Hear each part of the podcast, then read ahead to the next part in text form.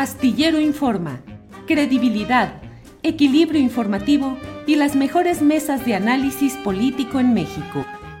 Así es que estamos aquí en la mesa del más allá. Bueno, hasta Rivera Calderón llegó ya oportunamente, dijo. digo, vamos a empezar con el. ¿Con cuál se empieza? ¿Con el pie izquierdo o con el derecho? ¿Con cuál empiezas tú, Ana? Con el izquierdo, con el izquierdo, Julio. Y mira, ¿te fijas cómo Horacio con el derecho así parece que está encuerado? Yo dije, Horacio, vístete, Horacio, Horacio, sí, sí, por favor, Horacio. Horacio Franco, ¿te levantas con el pie izquierdo, con el derecho o nunca te fijas? últimamente, siempre me he despertado con el derecho, pero últimamente ya lo, planto bien el pie izquierdo en, la cama por un problema que tengo de la cadera, que tengo que, que, sopesar bien mis fuerzas de las dos, de las dos ejes de mi cuerpo y nada más que así voy a empezar por la izquierda y ahora sí me levanto con el pie izquierdo. Bueno, pues ha sido tan peleado. Ah, ya regresó. Yo pensé que Fernando Rivera se había escabullido. Fernando Rivera, ¿con cuál de los dos pies arrancas, inicias, el izquierdo, el derecho? ¿Con ninguno, con los dos o con los cuatro? Pues eh, en realidad, este, a veces despierto de maneras muy lamentables. Reptando hacia el baño, así de. Ah, más que ah". bajar un, pie del otro, ruedo, Julio. me dejo rodar sobre la cama hasta que topo con, el suelo, este, pero pues es indistinto, incluso a veces me, voy del otro lado, este, a veces yo solito me descobijo a falta de, pues de, de quien lo descobije a uno, ¿verdad? Ya voy a se necesita quien lo cobije y lo descobije a uno, ¿verdad? Pero te fijas cómo este señor Julio se queja cada semana. Sí, claro. A ver qué, ¿no? y inmediatamente en el chat las señoritas así de, ay, Fernando, ¿no? Sí, sí, yo te cobijo, yo te descobijo, no estés solito, Fernando. Esa es una promoción, Fernando Rivera, la que haces.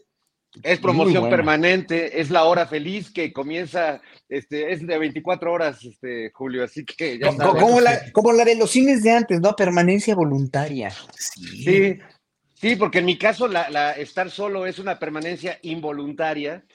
Este, pero luego también ya no aguanto vara, o sea, ya, ya ni yo me entiendo, amigos, así que ya para qué, para qué les digo más. Oye, Horacio, y en esos cines de permanencia voluntaria, ¿te llegaste a aventar que a veces a mí me tocó que había tres películas seguidas en el mismo cine, pagabas tu boletito y te aventabas las tres películas. ¿Te pasó a ti, Horacio? Una vez, alguna vez, pero no mucho, ¿eh? porque sí, yo soy de mecha corta, ¿eh? para estar como soy, era, y, ya más cuando, cuando iba al cine, que ya no veía las películas hoy, que las ves en la televisión, aquí en Netflix o en cualquier lugar, ¿no? Ya, este, en, los cines era yo de muy mecha corta, entonces, no, pues sí, no, no, este, no aguantaba tanto tiempo estar sentado y pues no, prefería nada más ver una o dos cuando mucho, pero alguna vez me quedé dos, exactamente, hace muchísimos años. Horacio, ¿eres mecha corta para la apreciación artística? Es decir, lo que no te gusta, rápido, ¿lo dejas? Rapidísimo. Así, ¿Sí? rapidísimo. O sea, porque tengo una, eh, depende en qué arte. Si es en el teatro o no, porque no tengo mucha, mucha, este, vamos, eh, no, no, soy expertísimo en el teatro o en las artes plásticas tampoco. Me gusta mucho analizar desde puntos de vista. Pero con la música, como me entra rapidísimo por el cerebro y todo, lo, lo, lo, como tengo una cosa que se llama oído absoluto. El oído absoluto es una cosa que o la sufres o la, o la usas. El oído absoluto te, te deja hoy te deja codificar en tu cerebro y sabes qué nota exactamente es la que estás oyendo. Yo tengo un oído absoluto melódico y armónico, además de todas las notas que están en un acorde, y me las sé y las puedo codificar perfectamente. Entonces, eso me, a mucha gente la, trauma mucho, pero a mí no, a mí me ayuda.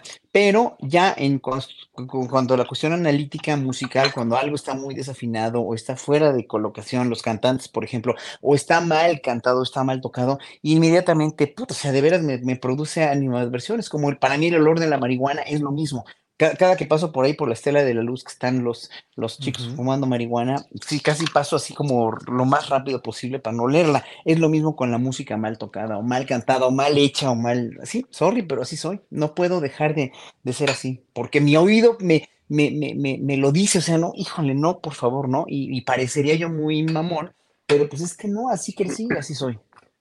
Bien, Horacio, ya me fui. Ya, se fue, sí, pues después de todo lo que dijeron de la pues música. Imagínatelo. Y de, sí, sí. con las desafinadotas, con las desafinadotas que da este loto Pacheco. Pero además, sí, sí, sí, sí. ¿Por qué te fuiste, Fernando Rivera Calderón? Fuiste a escuchar a este nuevo fenómeno de la música popular que se llama Peso Pluma. Entiendo que primer lugar de las vistas en, en, Spotify y todo eso, Fernando. Bueno, en realidad me fui a echar un poco de Colonia Sanborns para no este, darles el hornazo, ya que Horacio acaba de decir que no le gusta el olor a marihuana. este... Colonia Sanborns. No, con, con, ese me da a mí el cringe, así con ese no, Fernando, ese no. Pero no, fíjate que apenas le voy a entrar a, peso pluma. Bastante me costó el propedéutico de Bad Bunny, de quien ya me considero este, verdaderamente un conocedor, y de Rosalía, que también me estuve documentando porque hoy, hoy la vamos a, ir a ver en la noche. Bueno, o a ir a ver un tumulto interminable que pretende ir a ver a Rosalía. sí, así es. Ana Francis, ¿tú eres de mecha corta o de mecha larga en la apreciación? Artística y también en la política. No, soy de mecha corta también, Julio. Si no me gusta, me voy. En el teatro, por ejemplo, sí, sí me voy. A menos que sea teatro, porque en el teatro, pues sí me da compromiso con los compañeros, pues, ¿no? Que más generalmente, pues conoces a alguien ahí arriba y generalmente, pues se nota cuando alguien se va y es gacho. A menos que sea una cosa así de no puedo creer que estés haciendo eso y te voy a matar, me voy. Este, pero pocas veces me pasa, puedo puedo entretenerme. En las demás, en el, para el cine soy fácil, pero facilísima. Para el resto, no, me voy, me pelo, me pelo, me voy. Y me molesta muchísimo, ahorita me cambio de mesa, es que se vinieron a sentar aquí unas juventudes. y pues la que se tiene que ir soy yo, claramente. Este, pero en la política sí, lo que me molesta mucho, Julio, es la estupidez. No sé cómo decírtelo. Eso me pone, de, o sea, sí, cuando escucho estupideces, me tengo que levantar de mi curul, ir al baño, respirar, regresar, etcétera, porque una no puede como llegar a la bestialidad para responder o para decir algo, ¿no? Sino como que hay que buscar la manera de construir, ¿no?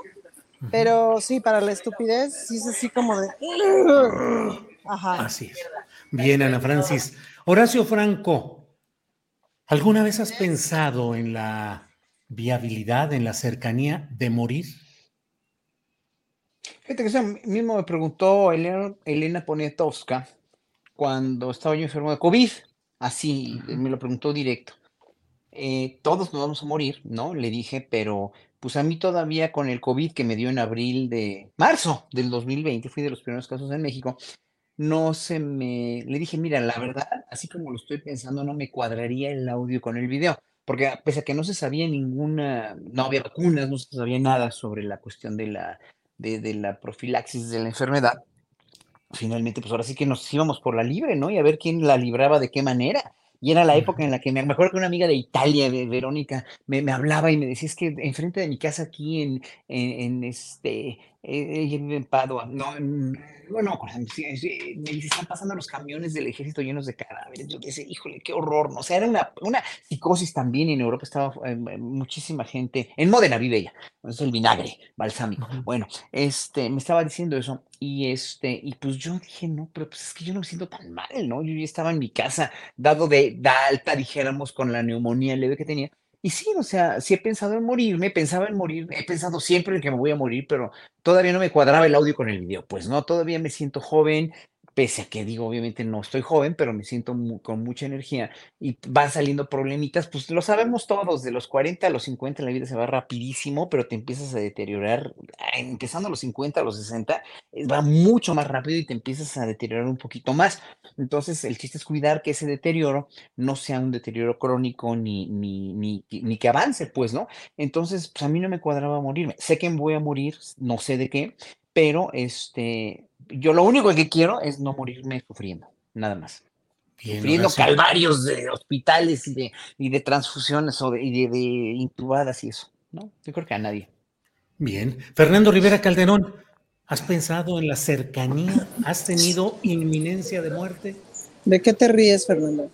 No, pues de que sí, toda, toda la vida, por eso vivo con, con, este, alegría y un poco de ímpetu, porque sí, no hay día, yo creo, de mi vida que no piense en, la muerte en general y en la posibilidad de morirme yo.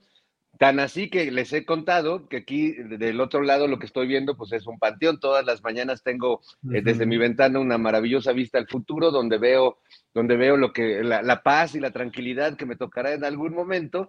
Este, porque además desde muy chavito pues he tenido desde familiares, amigos muy queridos y muy cercanos de, de toda la vida que muy jóvenes eh, murieron por muy diversas causas. Y pues creo que esa cercanía con la muerte, cuando yo empecé a tocar en un grupo de rock, pues mis canciones hablaban de la muerte y en general fue un tema recurrente y obsesivo a lo largo de mi vida, que bueno, se me ha ido quitando porque mientras más muertos he visto y mientras más he estado cerca de funerales, autopsias e incluso, como les contaba la semana pasada, adentro de un ataúd sí. encarnando mi propia muerte, pues mientras más muerte veo, pues más amo la vida y más eh, creo que nuestro tema tendría que ser la vida. La muerte eh, simplemente es un no lugar, es un no ser y creo que lo difícil, lo tortuoso, justo lo que le preocupa a Horacio, pues no es la muerte, sino el dolor que en la vida puedas tener antes de irte allá a, a, donde todos iremos algún día. Que no sé si es el mismo lugar o unos se irán a Tlalocan y otros al cielo y otros. Yo, yo creo que me voy a ir a, al Nirvana, este, porque creo que la recepción que le preparan a uno allá es, es, un poco más chida. Pero bueno, pues cada quien y el resort, el resort que desee para el fin de sus días, Julio. Además, ahí llegarás con tu pasaporte en forma de libro titulado El Ambiguo Testamento, que es el más reciente Buenísimo. libro de Fernando Rivera Calderón. Con ese te dejan entrar, Fernando. Con ese, y si no pasa, tengo este eh, que me acabo de comprar, La hermosa, La hermosa poesía, poesía, involuntaria de AMLO. Ándale. Ándale, ¿y ese quién es el autor? ¿De quién es ese? ¿Autor desconocido o qué? Pues mira, es, el autor es AMLO, obviamente, sí, pero la el compilación. Que, la compilación y la forma de poemas obviamente es anónima, pero vienen poemas, como dice este, llamado Eso que no soy. Yo no hablo inglés, para eso están los traductores. No hablo inglés, pero no simulo que hablo inglés. No soy Fox, yo soy Andrés Manuel. Ándale. ¿Qué obo? ¿Qué obo? ¿Qué obo Aunque te dé el COVID, te dé el COVID, COVID o lo que sea. Ana Francis Moore, cercanía con la muerte. Sí, bueno, todo el tiempo, ¿no? Todo el tiempo está ahí. Me han pasado varios episodios en la vida, el último fue hace no mucho, en donde por circunstancias ajenas de mi voluntad, acabé en una favela. En fin, otro día se los cuento con calma, pero con tres tipos apuntándome, con una pistola y uno con una cosa más grande que una pistola, que no sé cómo se llama este, y lo único que se me ocurrió decir fue, soy mexicana, estoy perdida. Uh -huh. Santo remedio. Dijeron, ah, ya, me fui. Este, me han de haber confundido con quien sea que antes, ¿no? Y entonces en el momento que yo dije, soy mexicana, estoy perdida, salí. Y algo pasó en ese momento que fue muy particular, que dije, o sea, no me puse histérica y mi cabeza dijo, esto no tiene lógica, no tiene lógica que yo me muera en una favela porque me equivoqué al entrar esa fue mi lógica de pensamiento. Entonces, y ya, y con esa lógica de pensamiento dije, como no tiene lógica que yo me muera, pues le voy a exponer a estas finas personas que no, que no estoy aquí, o sea, que es un error de la Matrix y que lo que quiero hacer es salir y que no tiene caso que me disparen. Uh -huh. Y entonces me fui. O sea, me dijeron, sí, sálgase y es por allá, pendeja, ¿no? perdón. Este... bueno, es que así dijeron. Tú así estás reproduciendo dijeron, lo que dijeron. Lo dijeron, pues, exacto, tal cual. Pendeja.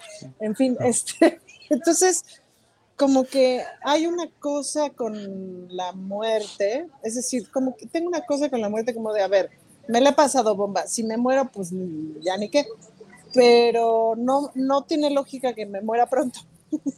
No tiene lógica. Bien, bien, Ana Francis. Horacio Franco, ¿llegaste a creer la posibilidad de que el presidente de la República muriera luego de lo sucedido el domingo en Mérida?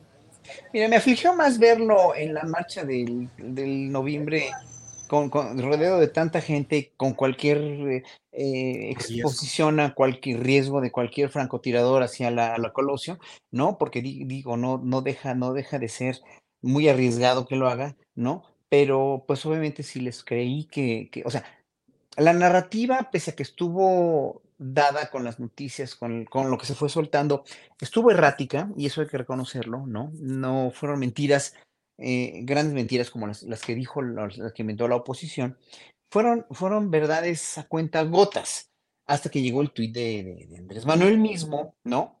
Que no mintió. O sea, en realidad nadie mintió así, no, no, fueron, no fueron mentiras, pero fueron verdades a cuentagotas de, de, y con mucha cautela, obviamente, porque se trata, y no nos hagamos tontos, de un asunto de seguridad nacional.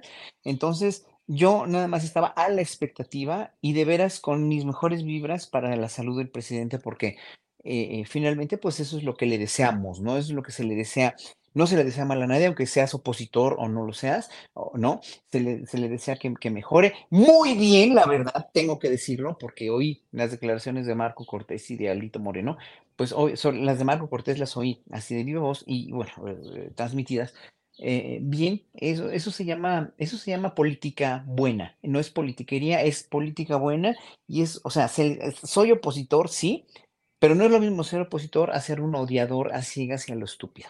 Entonces, ahí obviamente te das cuenta de, que finalmente vale muchísimo más la integridad y el honor, conservar el honor a, partir de la verdad, que todo lo que pasó, que pues deshonorificó o deshonorabilizó a toda esta gente con tanta mentira, tan maligna y tan errática y tan torpe y sobre todo, pues tan mediocre. ¿No? Entonces sí, obviamente yo estaba muy, muy este, a la expectativa y yo estaba en verdad no, no, nunca, nunca sospechando que tenía eso, sino simplemente deseando las mejores vibras ya. Bien, Horacio. Eh, Fernando Rivera Calderón, en su colección, en sus compendios de frases célebres como las que nos acaba de mostrar, ¿tienes alguna preferencia por algunas de las frases o los, las expresiones en Twitter o las posturas del segmento más desbocado en pretender que hubiera fallecimiento del presidente de la República, eh, parálisis de la mitad del cuerpo, en fin, hubo una serie de expresiones. Yo te voy a decir cuál fue uno de mis favoritos en cuanto a la mezquindad.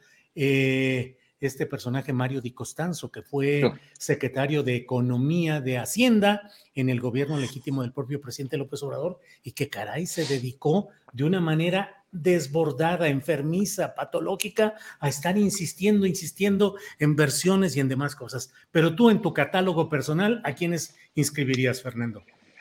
Híjole, es que fue un, derroche de, de, imaginación sopilotera que la verdad es que ya lo habíamos vivido durante la pandemia, pero y en general con no, no con la figura del presidente, sino con todo, ¿no? Había estas alarmas de que íbamos a morir millones eh, de personas y que cada vez iba a ser peor todo esto.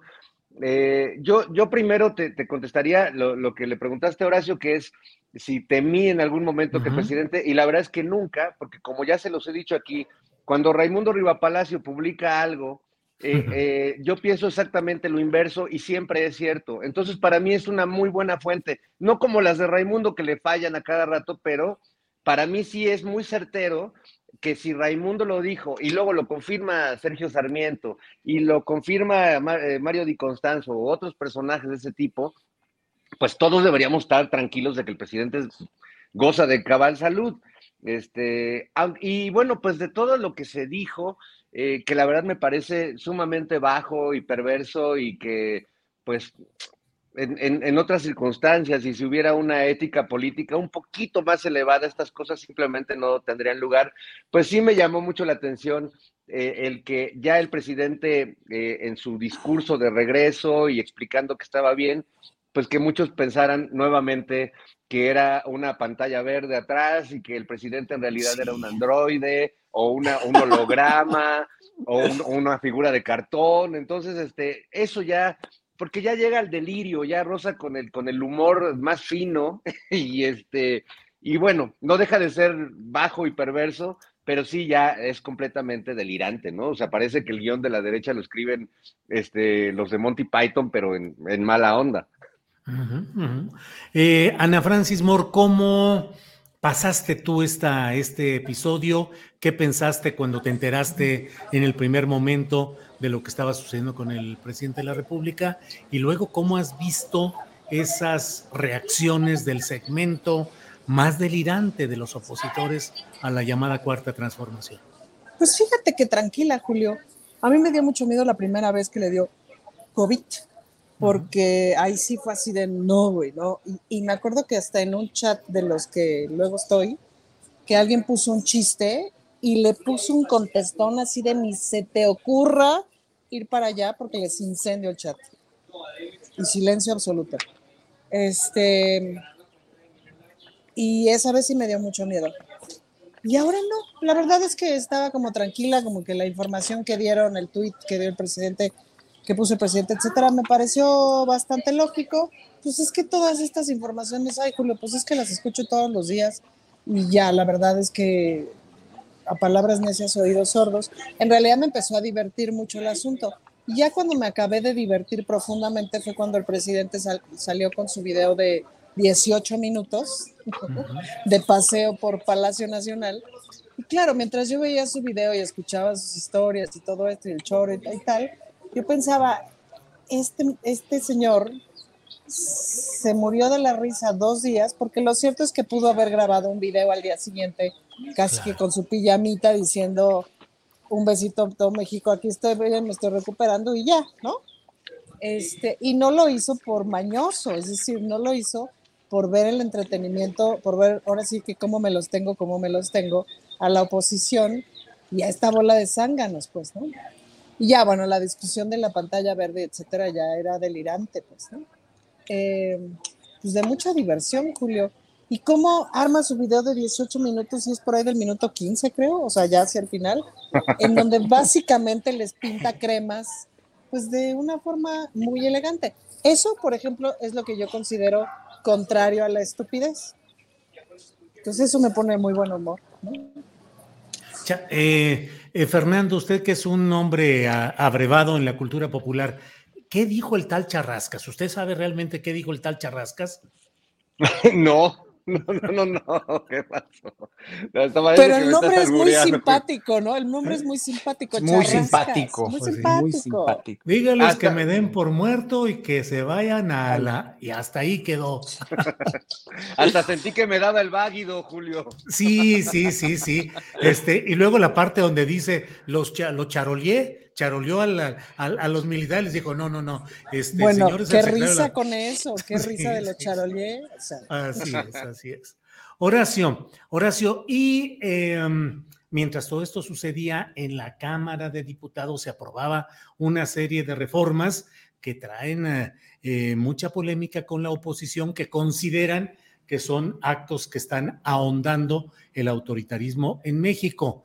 Entre otros temas, eh, eh, derivan o se encaminan a lo que está pasando en este momento en el Senado, en este momento en el que estamos transmitiendo en vivo este programa, donde pues están tratando de realizar una sesión del Pleno Senatorial, aunque opositores tienen tomada la tribuna. Pero ¿cómo viste pues ese otro mundo de lo legislativo, Horacio? Pues la pura condición humana, ¿eh? la pura condición de yo no quiero perder, no quiero ceder. Este, y como oposición voy a, tomar la tribuna porque no estoy de acuerdo y Monreal ahí con su acuerdo que había tenido con, con, el, con los otros partidos, pues salió bailando, obviamente quedó en ridículo por eso, ¿no? En cierto sentido, pues obviamente Monreal pierde cada vez más fuerza y más, este, desgraciadamente, porque yo lo sigo considerando un político de una cepa, de una cepa mm, no noble, no maravillosa, pero sí eficiente. O sea, era un político en el cual eh, en un momento dado se podría, dijéramos, confiar, se podría, pero, pero vemos que no. Entonces, ahí es hacer esa, esa concertación como se hace antes, ¿no? En lo oscurito, es un pacto, ¿no? Para aprobar las leyes. Y luego las, los ainetes de la oposición y bueno, además no sé, no, no, no, este, eh, como moneda de cambio también la cuestión de los derechos de, de, del no posicionar políticamente hablando, no darle la candidatura a alguien que haya, algún político que haya tenido algún agravio o hecho algún agravio a las mujeres, se me hace muy grave, pues, ¿no? Porque eso no se, no se puede dejar como moneda de cambio, ¿no? O sea, no es una cuestión, no es una cuestión más que humana. Entonces, por eso son condiciones humanas que finalmente hacen, los hacen ver transparentes tal cual son y nos hace ver pues ahora sí que tal cual, cual, cual, vamos a votar por ellos o no vamos a votar por, por esta oposición que cada vez se cae más y más y más y más. Y Morena se tiene que cuidar de tener eh, gente pues como la que le está haciendo tanto daño, nada más digo, ¿no? Bien, Horacio. Fernando Rivera, ¿cómo ves el espectáculo legislativo? ¿Viste ayer a senadores de oposición, Xochitl Gálvez, Gustavo Madero, em, ahí eh, haciendo su acampada, una pijamada, y hoy siguen allá adelante. ¿Cómo has visto todo este espectáculo legislativo, Fernando? Por un momento creí que está. Uh, se, cortó tantito, sí. Es, que está pensando, eh, cuando tiene una idea, se detiene tantito y dice, denme tantito, y entonces le pone eh, frenar. Por aquí hay una opción que dice detener cámara. Pero se, ya se fue. Es que se, está. Empezamos de ahorita. Adelante. Prevenidos, listos. No, listo se, fue. listo me pelo, dijo. Sí, listo me pelo. Ana Francis, ¿cómo has visto ese espectáculo legislativo? Desde luego, hay quienes dicen, la, los que hoy están en el poder durante mucho tiempo realizaron también plantones, protestas, tomas de tribuna, todo. ¿Qué opinas de lo que está pasando, Ana Francis?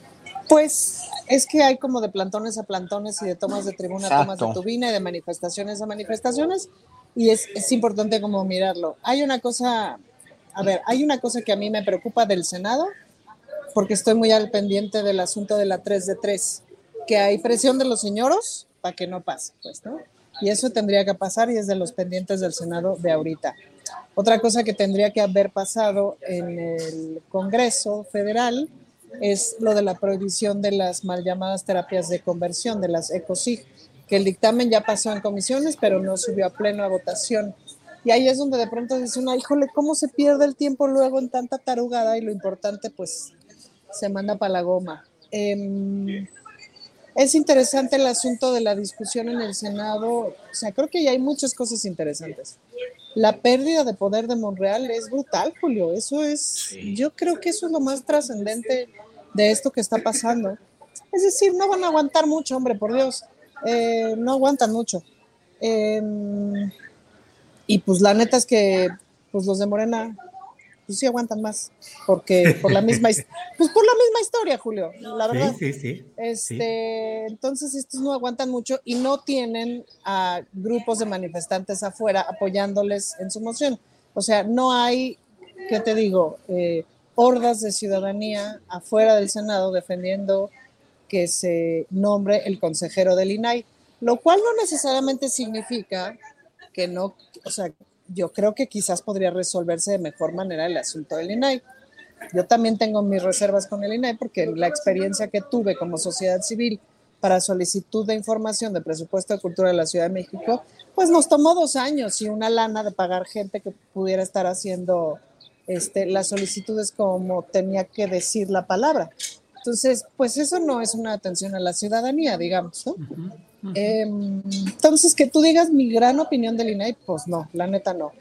Ahora te voy a decir una cosa, como diputada tengo la facultad de solicitar información a quien a cualquiera de las instituciones y se supone que me tienen que contestar y de todos modos no te contestan, o sea, la alcaldía Benito Juárez le he preguntado 70 veces cosas importantes de su presupuesto de cultura, de su presupuesto de igualdad, no contestan ni los buenos días, les vale 3 kilos de maciza. Em, y no le hacen caso al INAI y no le hacen caso a nadie, ¿me explico?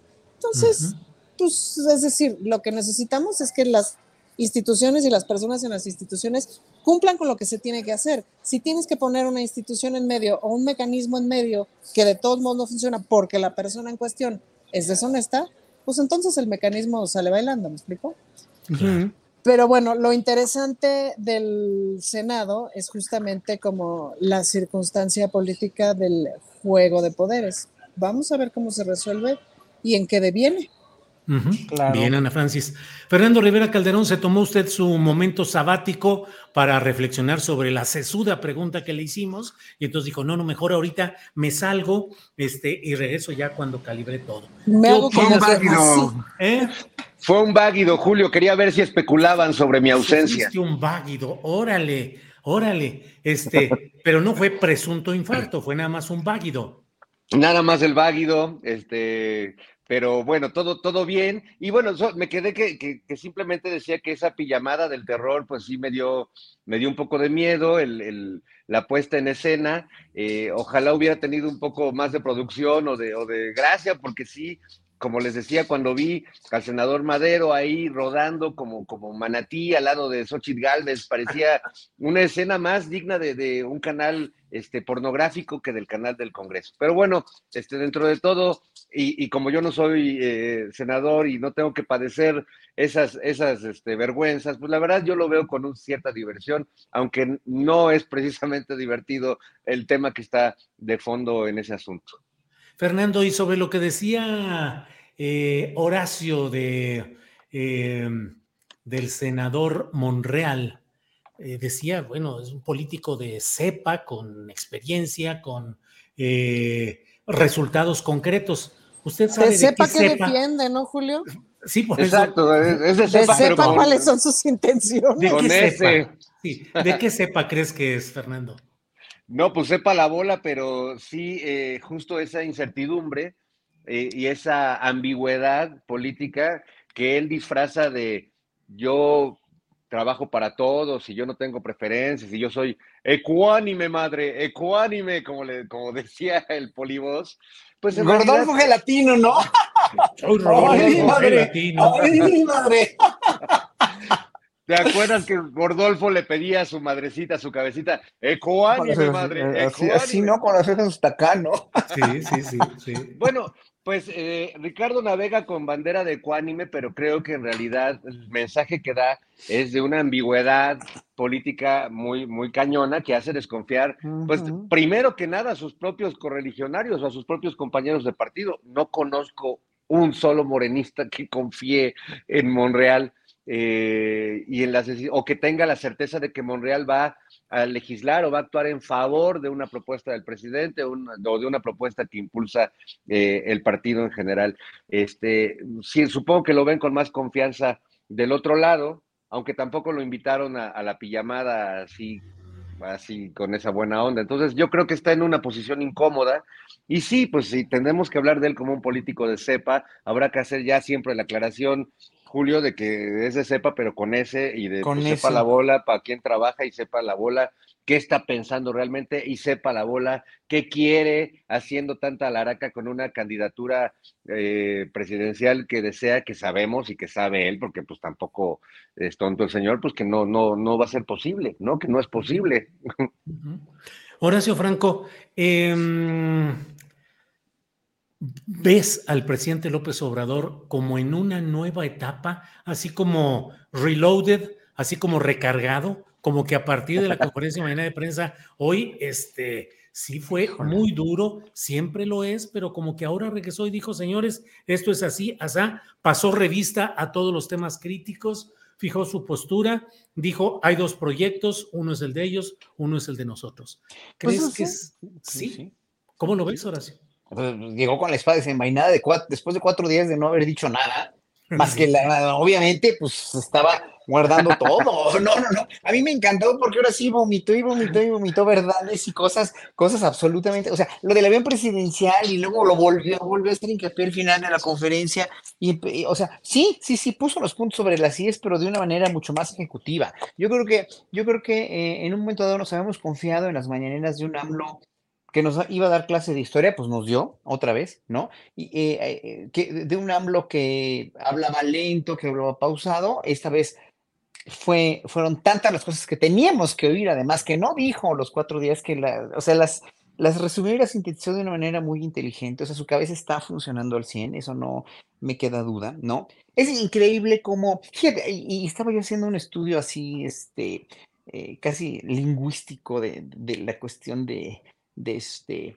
de AMLO, ¿no? De, de, cómo no, pronuncia, dijéramos, nombres extranjeros bien, pero tiene una capacidad de, de citar a, a, a, Tolstoy, de citar a, a, tantos escritores o a, tanta, a tantos historiadores que, que dices, es que, es que ¿cuál capacidad vale más la pena? La capacidad de tener una fonética, no es cantante, no es cantante, es un jefe de Estado, no es, este, no es eh, eh, declamador de poesía, no es actor, ¿no? En, ese caso, si tienes que tener, si vas a actuar o si vas a cantar en otro idioma, tienes la, toda la obligación de pronunciar bien un idioma. Digo, vean, oigan la canción de Cachito Mío cantada por Nat King Cole, por ejemplo, para que les dé ternura y digan, es un gran cantante, sí, pero pues te da risa cómo pronunciaba el español, pues, ¿no? Pero en un momento dado no tiene la obligación, pero estaba diciendo, híjole, es que este hombre de veras saca de las, saca, se saca de la manga cosas tan impresionantes que, que, que no te las imaginas. Y luego la gente que le hace burla por cómo pronuncia ciertas cosas o hasta, hasta nombres de, de, nombres que, que, ya conocemos como Merker o de Dresser o lo que sea, que no los pronuncia bien. O tal vez eh, está muy en su papel no sé, pero de, en, un, en un momento dado a mí estas conferencias, esta conferencia de hoy se me hizo histórica por eso. Yo creo que es un AMLO reload, sí, yo creo que sí, pero es un AMLO que, que, que ya viene con eso y que está, eh, hoy lo dijo, ¿no? Me faltan tantos días, faltan tantos meses para acabar el sexenio. Y yo creo que ahí es donde tenemos que agarrarnos así porque van a venir cosas de parte de él muy positivas, de parte de él muy ejecutivas, como la misma conferencia de hoy, y de parte de la oposición va a venir un montón, montones, así vorágines tremendas, así olas de, de, de, mentiras, de calumnias, etcétera, etcétera. Oye, perdón que, que, me meta, Julio, pero es que no, no estoy de acuerdo. Para mí, esto que, que, estás diciendo es la prueba irrefutable de que nos cambiaron a AMLO. Este es otro AMLO. Tú lo has dicho, viene, viene diferente, viene distinto. Es lo mismo que pasó con Paul McCartney en los 60 cuando dicen que eh, algo le pasó y que pusieron a un nuevo Paul.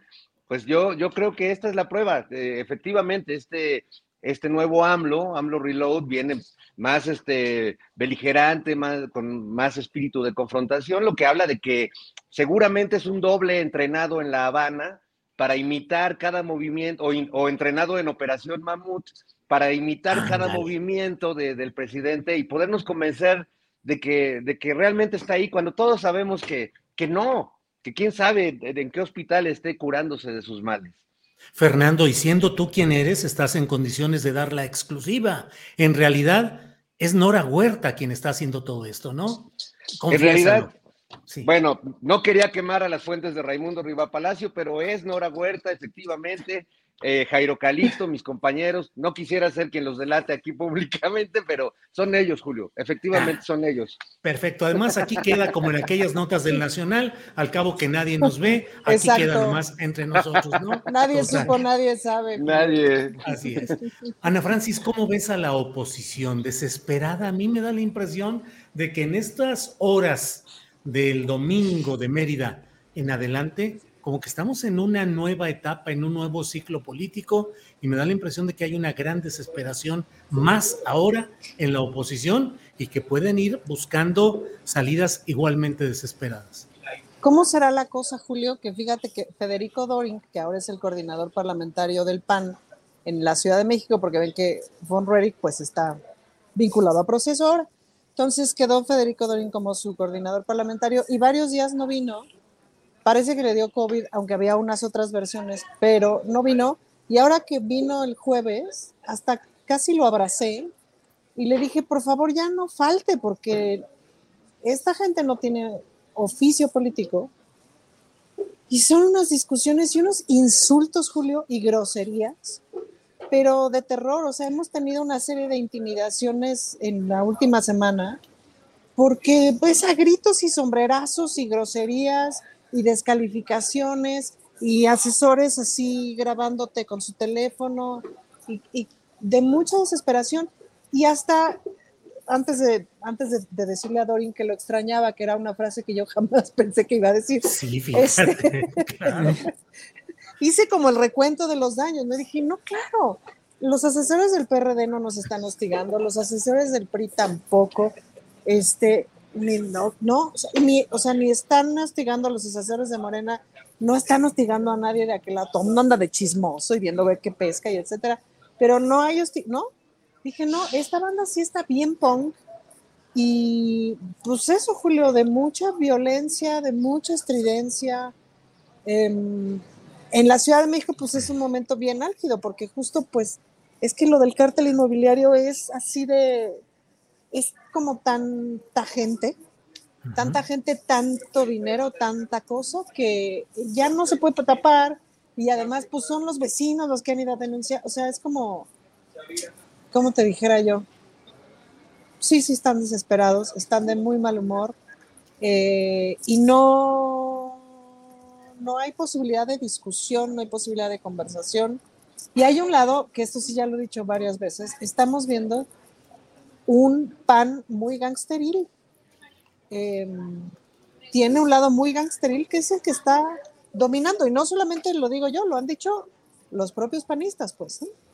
No es el lado conservador tradicional, sino hay un lado bien gangsteril y está muy desesperado, Vaya, Ana Francis. Horacio Franco, ¿cómo ves esta evolución negativa en el sentido de esa desesperación de opositores? Lo que nos dice Ana Francis de un pan gangsteril, pues resulta muy preocupante porque durante un larguísimo tiempo, durante décadas, el PAN fue un partido integrado por abogados de empresa, por personas que reivindicaban la decencia, entendido desde una clave ideológica, obviamente de derecha y conservadora, pero bueno, eran personajes que discutían, debatían entró el, llegó el momento de los bárbaros del norte, les llamaban, cuando los empresarios entraron al PAN, llegaron personajes que ya no tenían formación doctrinal, sino eh, la avidez por el poder como fuera, muchos de ellos desde posiciones empresariales, y se ha llegado ahora al otro terreno, el gangsteril, el del robo, el de la extorsión,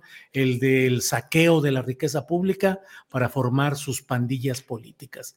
¿Cómo vas viendo todo este esquema y qué tan peligroso para la evolución política del país puede resultar, Horacio. Es muy lamentable, pero se les pasó lo mismo que al PRI. Bueno, se, prianiza, se priizaron. Una vez que nombran un, un, un, ser tan básico, un ser tan poco preparado como Vicente Fox para representar a un partido, eh, eh, el partido de Castillo Peraza, ¿no? Nada más por decir una, un, miembro brillante del PAN, ¿no? Eh, hay algunos otros, digo, también Cepeda a mí se me hace un buen político, ¿no? Pese a todo lo que, lo que le puedan achacar, es un político bastante más honesto. O el mismo, este, el, ex exgobernador de, de, de, este, de Chihuahua, este, se me fue el nombre ahorita. Este, y no tengo micro, eh, Corral, sí, Javier Corral. Este, es que aquí tengo mi querido Rayo McQueen, que siempre discutimos aquí en el chat, que, que sí tiene microinfartos, se le olvidan los nombres, AMLO. No, señor, no, señor. Una gente con un microinfarto no hila las sentencias, las, las frases que está, que hilo AMLO hoy y, no, hace lo que hace. O sea, mm, yo no tengo microinfarto si se me olvidan los nombres, son muchos nombres. Yo también. ¿no? Digo, no, no es ninguna mala cosa, pero bueno, y, siento que conozco a tanta gente, es tanta gente en la política, en la música, en la cuestión de la relación y, con mi negocio también, que son, son, tantos nombres que no me los aprendo, pero eso no tiene que ver con microinfartos, nada más lo aclaro. Bueno, todos estos políticos panistas de, de, antaño no se hubieran imaginado, sobre todo Castillo Peraza, ¿no? Eh, eh, eh, o el mismo Cloutier, que su partido iba a caer en esta degradación tan, con, todo lo que criticaron del PRI, pero es que es una cuestión del neoliberalismo, el neoliberalismo a ultranza es precisamente eso, el avasallamiento de todos tus principios, como lo vemos en los neoliberales norteamericanos, que venden armas, que en los, neoliberales narcotraficantes norteamericanos que venden droga, que trafican droga, vemos que todo el sistema neoliberal ultracapitalista a ultranza no es otra cosa más que la degradación de todos los principios fundamentales de, sí, de, de, de, repartición de riqueza, de misericordia incluso, ¿no? De la misericordia cristiana, católica, que tanto, judía, que tanto ellos mismos proclaman, y que finalmente eh, eh, pues da el traste con cualquier cosa que se llame humanismo o idealismo, ¿no? Entonces, el PAN lo, al PAN lo que le pasó es eso, se contaminó de un neoliberalismo total y absolutamente antihumano y, y dio por, por, por sentado que, que todas esas prácticas que hacían los puristas eran prácticas que se valían o que eran válidas para tener o lograr lo que ellos querían, lo, lo que ellos quisieran. Y eso es lo que pasó, nada más. No tienen, aquí tienen, aquí es una cuestión ya humana de ambición, nada más. Bien, Horacio. Em, Fernando Rivera Calderón, pues para entrar a temas más agradables, ¿cómo ve usted la lucha política entre los principales aspirantes de Morena y, o de la 4T a la presidencia de la República? Eh, ya ha estado la jefa de gobierno en más giras, una de ellas a Denver ayer o antier. Em, en fin, ha habido todo esto. Eh, tuvo su probadita de, de mañanera Dan Augusto, ocupando con prudencia la tribuna mañanera, no se desbordó, no permitió que hubiera nada que implicara una ventaja sobre sus demás contendientes. Marcelo Ebrard ahí sigue, Fernández Noroña, en fin, por favor, ayúdenos de cómo ve el corcholatómetro. Bueno, pues creo que fue una buena semana para los eh, candidatos o las corcholatas, como les quieran llamar, porque justo el, vacío que dejó, bueno, no vacío, pero sí el, que no estuviera presente eh, el presidente y que dejara ese espacio, pues permitió que se lucieran de algún modo, quizás el que más Adán Augusto, aunque eh, se agradece la contención que tuvo al tener ese reflector y ese micrófono y no utilizarlo a pesar de la insistencia de, varios periodistas, pues que querían sacarle alguna declaración al respecto o que aprovechara como esa ventaja que le pudo dar en esta semana tener la bañanera. Yo vi que los reporteros estaban muy contentos porque en lo que Andrés Manuel contesta una pregunta, Adán contesta 20. Eh, no hay este fábula de Sopo, ni canción de Chicoche, ni, ni cuento, ni anécdota histórica. Entonces, bueno, supongo que a algunos periodistas eso les agradó, pero bueno, para quienes eh, nos gusta el estilo eh, del presidente que va de un tema a otro y que tiene notas a pie de página y que te y se remonta al pasado, pues bueno, eh, pues creo que lo, preferimos en ese sentido. Claudia también, pues bueno, tuvo mucho movimiento, Marcelo también, hubo espacios para que representaran al presidente, para que hablaran, para que se lucieran. Claudia hoy tiene pues un evento de, lujo que sin duda ha hecho que muchos jóvenes, fans de la música de Rosalía o del trap o del hip hop o de esta música urbana, pues eh, entendieran por todo el escándalo que se hizo alrededor que también eh, la cultura, que también un concierto como ese tiene que ver con la política. Y esa me parece una gran ganancia eh, para todos, ¿no? incluso sobre todo para los que se quejan de que el concierto, que si cuánto costó, bueno, pues el costo que haya tenido porque sin duda algo, la, infraestructura, algo, algún costo habrá más allá de los honorarios del artista, pues tienen un gran carácter eh, didáctico para muchos de los que van por primera vez o que van a ir a este concierto, que es la relación que tiene el ser felices, el divertirse, el poder bailar o cantar como un derecho y como algo que tiene que ver con política. Eso me parece a mí pues muy valioso y Marcelo también, pues se lució, todos todos han estado muy muy eh, orondos y muy pues muy presentes, aprovechando el momento. Y bueno, pues eso me, da gusto porque por otro lado, volviendo al, tema del PAN, pues ellos están ya en un momento que me recuerda una película que vi esta semana que se llama El despertar del diablo, que tú preguntabas, Julio, que por qué los panistas ahora son así y, tienen esta política, como nos dice Ana Francis, ya más gangsteril y yo diría casi de, de acoso y como de terrorismo político. Y es como la película del despertar del diablo, porque cuando el diablo te posee, tú todavía disimulas y tratas de, parecer la persona que eras, ¿no? Y engañas así a los incautos y les hablas bonito para que se te acerquen y ya que están cerca, pues les sacas al demonio y te los comes. Pero ya que todos se dieron cuenta en la película que traes al demonio adentro y que estás poseído, por el chamuco, pues entonces ya el, chamuco ya no tiene ningún interés en disimular su maldad y su perversidad. Y yo creo que es lo que está viviendo el Partido de Acción Nacional. Ya todos sabemos quiénes son, de nada les sirve volver a su hipocresía y a los golpes de pecho que durante años nos recetaron a todos y irse de rodillas a la villa y a la iglesia a pedir perdón y a comulgar y etcétera, porque ya sabemos que, que que el monstruo que son, y ellos tampoco ya tienen ningún interés en disimularlo. Así que creo que, bueno, pues ahí tenemos eh, una metáfora cinematográfica para entender el contexto político. Muy bien, Fernando, gracias. Eh, ¿Cómo viste, Horacio? Aquí se aventó don Fernando ya de analista político, aguas, ¿eh? Muy buena disertación, muy buena disertación, pero, pero difiere de algo. O sea, sí, estoy de acuerdo, sí, ya se mostraron tal como son, pero es que antes no eran así tanto, ni los pristas, es que no eran. mira, si era Miguel Alemán, por ejemplo, sí se excedía porque, porque tengo una amiga, ya murió, su esposo, que era del Estado Mayor, trabajó de, guardia de, guardias presidenciales en los 50 y sí, eran, eran unos raterazos, eran, eran, eran finos, finísimas personas con las vedettes y con las, la, la, la chula Prieto y la Lili Ponce bañándose en fuentes de champaña. O sea, ella me lo contó como, como le contaba el marido, cómo eran bacanales así con el presidente. O sea, eran cosas terribles, pero finalmente sí, o sea, sí eran muy hipócritas, siempre fueron muy hipócritas. El poder siempre ha sido finalmente muy hipócrita, ¿no? Por eso han tenido también mucho poder y han, hecho lo que se les da la gana.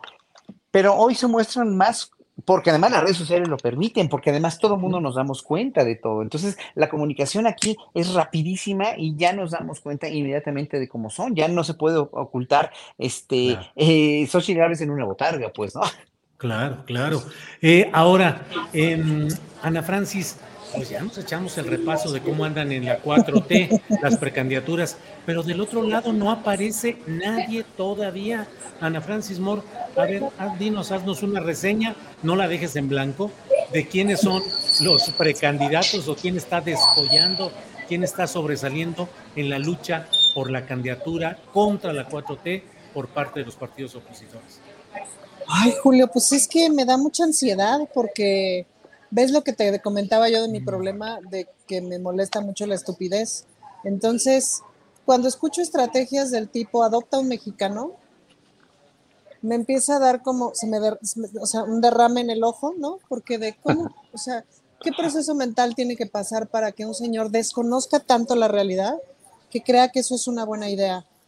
Eh, el juniorato ha hecho mucho daño. Hay una serie buenísima que se llama Succession, que estuvo, ha estado mucho la discusión en las redes, que les recomiendo que la vean. Es impresionante cómo eh, retrata justo a los, a los hijos juniors que en su vida pisan, pisan eh, una calle, digamos, y conviven con la gente y etcétera. Y esa desconexión con la realidad, Julio, es brutal. Es que ni siquiera, es que además como que, como que ninguno tiene ángel, ¿no? Pienso Pues, como que... El que más ángel tiene es José Ángel Gurría, que es el ángel de la dependencia. Ajá, es decir, la que No. más notoriedad tiene, digamos, en términos, pues es Lili Telles por ahí, pero ¿qué es así de, ¿cómo crees, no? O sea, como de, no han dicho una sola buena idea. Sí te podría decir que de los candidatos de la Ciudad de México, por ejemplo, de la oposición, me parece que escuchas hablar a Xochitl Galvez y tiene coherencia. Claro, el problema es que no le crees ni tantito porque ya la conocemos, pero tiene coherencia en lo que habla. De los demás es que no haces uno. Em, ahorita justo estoy analizando varias cositas de la Benito Juárez, de su política de género, y entonces escuchaba yo al alcalde hablar de las soluciones que están planteando, que es así de, o sea, en su imaginación él piensa que hay un güey que nos viene persiguiendo a las mujeres, entonces nosotras vamos corriendo por la calle y lo que necesitamos es que alguien nos auxilie, porque justo nuestro problema es que hay señores persiguiéndonos para matarnos. Y no, digamos, nuestro problema es bastante más complejo que eso, se llama patriarcado, es estructural y está en todos lados. Claro, algunas veces hay un señor persiguiéndonos para matarnos, pero no es lo principal del problema, ¿me explico? Em, es como de, no están entendiendo nada, no se ponen a estudiar, no se ponen a investigar, eh, no analizan, no nada, están como muy enfrascados en el asunto del poder, no tienen ángel, no tienen carisma, no tienen ideas propias, eh, no tienen manera de funcionar sin que les digan lo que, lo que tienen que decir. Desolador. Ana Francis, nos dicen que si repites el nombre de la serie o película de la que estabas hablando hace un minuto, La sucesión, succession. La Sucesión. Ajá, sí. ¿En Netflix? porque el, el- el- mm, no bueno, sé. en alguna de las Sí, plataformas. En alguna de las plataformas. Pero impresionante como los, los hijos que crecen ya, digamos, en la burbuja junior de Harvard y Stanford y tú las traes, ¿eh? Pero no tienen idea de en qué mundo viven. Bueno, pues gracias, Ana Francis. Fernando Rivera Calderón, entramos a la fase final de nuestro programa para el canal 22, así es que dos minutitos para una postrecito, por favor, Fernando. Ah, bueno, pues ¿qué será?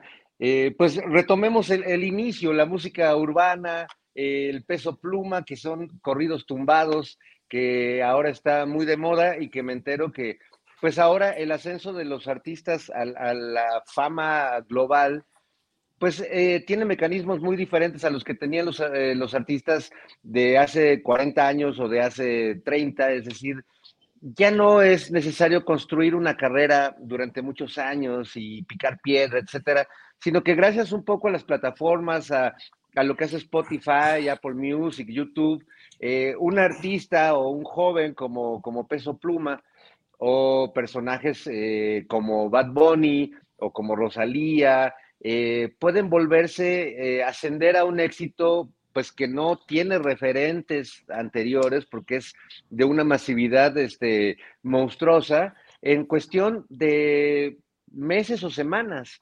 Eh, seguramente muchos no habíamos escuchado a Peso Pluma, porque Peso Pluma es un, es un artista muy, muy joven.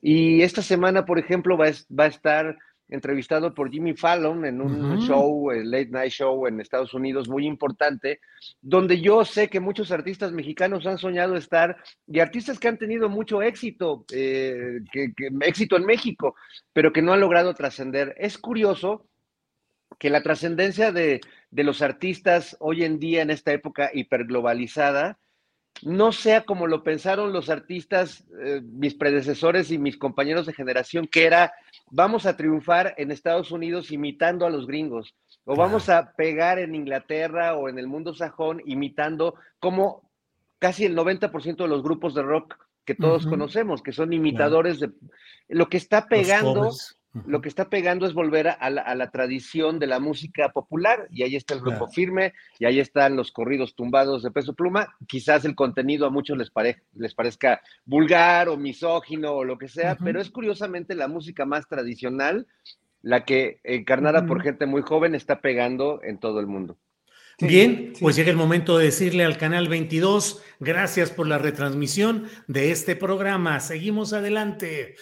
Bien, Horacio Franco, postrecito, por favor. Complementando lo que decía Fer, porque estoy totalmente de acuerdo, estas carreras fatuas que inventan para sacar lana y para sacar cosas nuevas y, y para, para sacar hasta videos grotescos en los cuales lo, a veces, en verdad, ¿eh? a veces me, me, me, asombra toda la erotización que, que hay en esos videos y yo que, o sea, yo que soy tan abierto eh, en, la sexualidad y en, ningún, no, tengo ningún problema con eso. A veces veo estos videos y digo, ¿cuánto contenido sexual para un niño, para un adolescente, para quitarle, para, para, para no dejar nada, nada, nada, nada en la fantasía o simplemente para ser tan explícitos, pues, ¿no? Pues estas cuestiones de los videos, de la cuestión de, de, de todas las nuevas corrientes, Sí, eh, obviamente son terribles, son insustentadas, dijéramos, por una carrera, ¿no? No están sustentadas por una carrera, lo cual a mí me tiene sin cuidado, porque pues, una carrera es una carrera como la tuya, como la de Fer, como la de Ana Francis, por años y años y años cimentadas en trabajo, en experiencia, en expertise, como dicen, y finalmente lo que, lo que ahora nos, nos va a afectar más es el futuro de todos nosotros y de todos ellos también con las inteligencias artificiales, ¿eh? Agárrense ahí.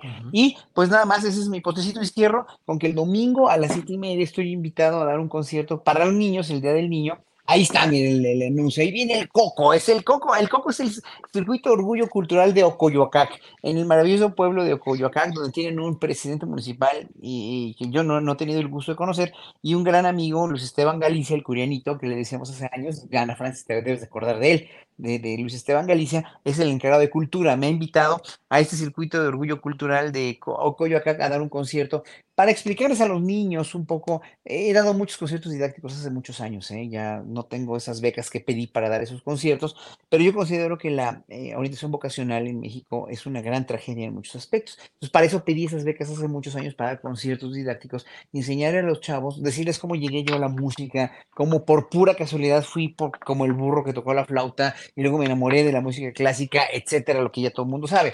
Entonces esa experiencia de decirles que sean quienes tienen que ser, de que descubran sus talentos, de que descubran su vocación y su pasión, finalmente, que es lo que en todo eso redunda, y decirles a los papás también, porque para mí es muy importante que los papás sepan para que apoyen a los hijos en estos conciertos didácticos, que bueno, ya de hace muchos años que hoy voy a dar uno el Día del Niño, allí en Ocoyoacac. Entonces a las siete y media, allí en la plaza de Ocoyoacac, este, y, bueno, pues eh, ojalá que vaya la gente que vive por allá.